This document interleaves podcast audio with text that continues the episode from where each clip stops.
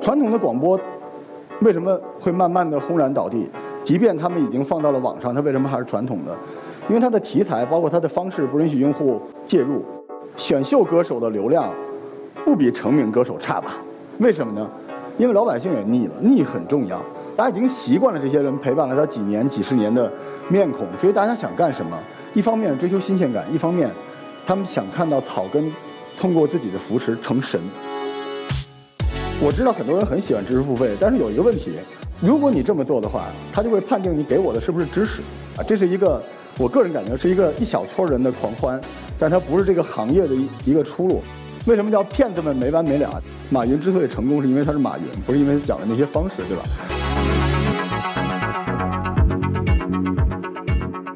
播客这个世界实在让人太上瘾了，特别热爱。所以今天当听说过来可以聊播客的时候，就特别高兴啊！想跟大家简单介绍播客的缘起，它其实就是苹果的一款 APP 啊。最早是从这儿出来的。播客这个行业进入中国之后呢，呃，结合传统广播的这个改良的势力，形成了一股全新的东西。我我相信大家知道，二零零四年创造的这个糖蒜广播啊，后来一系列的很多这种平台啊，在中国迅速的就落了地了。然后我们到现在为止呢，因为其实我是做大数据出身的，但是我今天没有给大家带来数据，是因为这个市场里面的数据多寡是由这个公司是否准备上市来决定的。就咱们今天虽然有直播啊，然后可以聊点不让聊的，所以中国市场仅喜马拉雅就已经自称有五亿的用户了。那现在我统计了中国十四个播客平台，啊，他们大概在全中国已经有六十七亿用户了。就不知道为什么中国有这么多人，可能有的人 非常喜欢下很多的 APP，六十七亿用户特别吓人。给大家画一下什么人在听博客，用户的画像。我自己的节目，包括我统计了大概十个平台的节目，基本是学生到中年，十八到四十五岁，啊，大家都在听。就是在座各位这样的人啊，其实我我在里面再感谢一下，呃，主办方，包括感谢一下一刻。因为我突然觉得，在一个工作日的下午，有很多人一起来分享知识，这是一个好神奇的事情。那几年前我想不到这样。职业很多是 SOHO，然后有这个做补习的学生，还有通勤加班的人群，就这些人他都需要他的工作时间的同时，他需要有东西陪伴。就是说，当这些人没法找出时间出去 party、social、看电影、打游戏、追美剧的时候，他需要一直有一个东西陪伴他。为什么呢？如果刚才我们几位老师讲到了，大家都在争夺时间，其实播客是帮每一个普通人节省时间的。对，其实我我特别希望我还有点时间，再能做点什么，在在我重复的，因为现在整个社会的效率越来越高，那就是复制、复制、复制。在复制的过程中，其实我还有七窍里边有一窍能听东西，所以我希望节省时间再学点东西啊。选题，用户的选题最多的是谈话类和脱口秀，互动性比较强。然后这些用户都有压力，他们的压力来自于考学、职场、啊孤单、恋爱、贷款、啊失去生活的目标、健康的焦虑，这些都是我们在日常，嗯几百万用户跟我们互动出来，我们听到了他他在感谢我们，为什么我们要听这个东西？然后从用户的知识这个他的需求来说，特别有意思。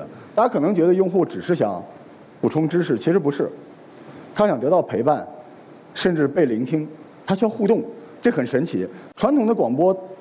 为什么会慢慢的轰然倒地？即便他们已经放到了网上，它为什么还是传统的？因为它的题材，包括它的方式，不允许用户介入。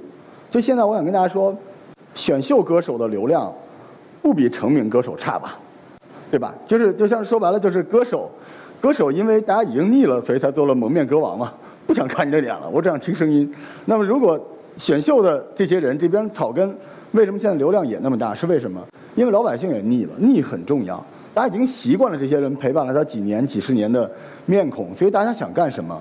一方面追求新鲜感，一方面他们想看到草根通过自己的扶持成神。这就是为什么大家去投票、去选幺零幺、去选偶练什么之类都是一样的。所以草根其实对于普通的老百姓来说，已经是一种机会和希望，代表着他们身上的某种诉求。所以在播客的世界里边，互动性非常重要。所以这个互动性让一场聆听变成了一种 party。所以用户需要 party，OK，然后付费很有意思啊。现在的用户已经习惯了听完播客去付费电商，以及付费买，待会儿我会给大家看数字，很恐怖，啊，也开始接受了这个付费的收听。用户画像完了之后，大家看一眼啊，这是我，对不起，不是图啊，这是字体。但是大家看啊，就是因为我是做设计出身的，我想说，啊，中国的设计师们是有多热爱这个颜色，这个颜色就是他们这个电台的 logo 的颜色啊。其实还是有一点小区别的。喜马拉雅、网易云、QQ、懒人听书、听伴、蜻蜓和荔枝，我简单给大家介绍一下。这段如果直播的话，请把我的声音逼掉。播客什么都敢说。喜马拉雅现在是最大的，啊，号称五亿用户吧。现在，喜马拉雅这个平台在干什么？它是对用户最友善的平台。但是播客我们一会儿讲到，它有几种类型。大家记住，喜马拉雅它的主要的方向是知识付费，大 V 的知识付费。它基本上放弃了。草根的自主电台这一块儿，所以喜马拉雅的知识付费是它目前努力的方向。但它做的最好的不是知识付费，是有声书。其实它是一个评书电台，喜马拉雅。所以就是为什么？因为它的基因它是国企基因，这很重要。不是说不好，就国企基因它肯定是从稳定的角度来，这是喜马拉雅。但是它的用户是最好的。第二，网易云音乐，用户这个平台对于内容的包装非常的好，但是太佛系了，完全没有侵略性。是不是好的，就是就完全靠你播客自己。但是播客在网易云音上，比如我们现在大概有七万多的关注，我们会把这个作为我们的 tips，告诉你网易云上有七万人听我的东西，所以我觉得我特别文艺。但实际上商业的收益非常的低。然后大家看到下边这个荔枝，荔枝一度不行了，现在又崛起了。荔枝非常的厉害，呃，它在专门为自主的播客去做付费。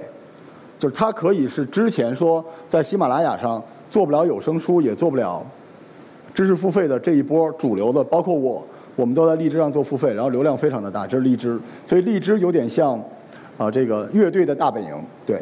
然后蜻蜓啊，蜻蜓，因为前一阵子出过事情嘛，从后台来说，对于播客非常不友好，呃，使用界面对用户也不友好，所以我呃我不好评价，我不知道蜻蜓在做什么，但曾经是。第一阵容一阵，蜻蜓最擅长的就是在很红的网络节目上投广告，钱都花到广告上了。懒人听书大家不要小看这个，因为我我也觉得名字很 low 啊，但其实它流量非常大。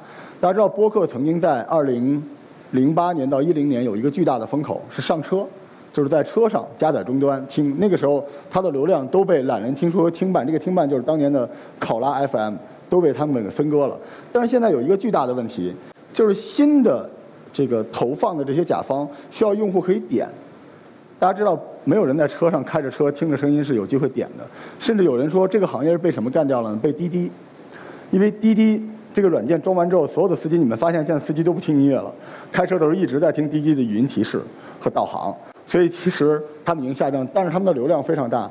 我们的节目在听半大概一周半的时间就获得了。三百多万次的播放，就是它还有老流量，但是我们一会儿会展开的一些播客的一些商机，它就分享不到了，它只能做品牌的推广。然后这个 QQ 音乐啊，QQ 音乐它未来是要重新做一块儿，因为 QQ 在它的后台的优化做得非常好，但是它的审核太严格了。我跟大家说，QQ 音乐上就是尺度最大的是喜马拉雅，不知道有没有人听完这个节目会去做播客啊？QQ 上你出现尸体这个尸字儿都不行。就是凶杀这两个字也不可以，就因为我们很多节目一会儿我给大家分享了，所以 QQ 审核的太严，它居然每一分钟都去听。现在比较主流的几个播客的音乐平台，如果各位想开辟自己的播客之旅，就像这些平台，想要流量，请上喜马拉雅；想赚钱，请去荔枝；需要树立自己的人设，请去网易云音乐。嗯，好，谢谢啊。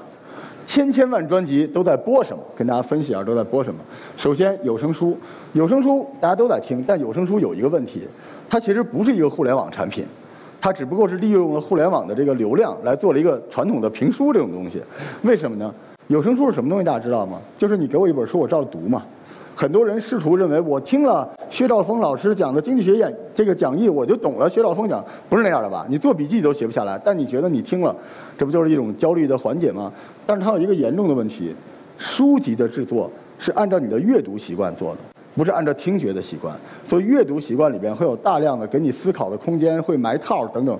你说可是前言不搭后语的，所以我觉得这是一种快餐式的体验，用户也不爽。所以在这个错误的体验场景之下。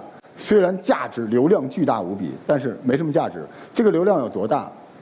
我还是拿网易来举例，大概有四亿的流量，就在有声书的场景里边。四亿啊，真的是有，大家都在听有声书啊。包括大家用微信读书里边那个也相当于有声书。但是其实这个，嗯。第二，知识付费，大家知道知识付费，我知道很多人很喜欢知识付费，但是有一个问题，如果你这么做的话，他就会判定你给我的是不是知识。所以我不知道在座有多少人买了知识付费的东西啊？这是一个，我个人感觉是一个一小撮人的狂欢，但它不是这个行业的一一个出路。为什么呢？大咖割完韭菜就走。我刚才说了，用户渴望被关爱，渴望找到团体。高晓松老师肯定会录一个矮大紧直北，然后一个月圈了两千万走了。他是不会建一个群跟用户互动，甚至让用户在他的。舞台上讲话的，所以这时候用户在这里边，他只是一个粉丝经济。如果只是粉丝经济的话，这个行业会做的很扁。为什么叫骗子们没完没了？大家去机场看到那个 书店里面，经常有人讲成功学哈。马云之所以成功，是因为他是马云，不是因为他讲的那些方式，对吧？所以知识付费这个场景，我们我只能说不是很喜欢。自制节目就是我刚才跟大家讲的，它有一个问题，就自制节目往往要面面俱到，什么都要懂。很多人的这些主播们，就是我们现在讲的这些人，呃，包括我自己，他可能只能讲艺术，或者只能讲文学。所以，当你跟用户去互动的时候，或者你当面对这个市场来的机会的时候，呃，一个可乐的广告有可能投到游戏主播身上，但不会投到医疗主播身上。问题就在这儿。所以，这行业现在我想跟大家说，机会很大，流量很大，但是呃，从业者的级数不是特别高啊。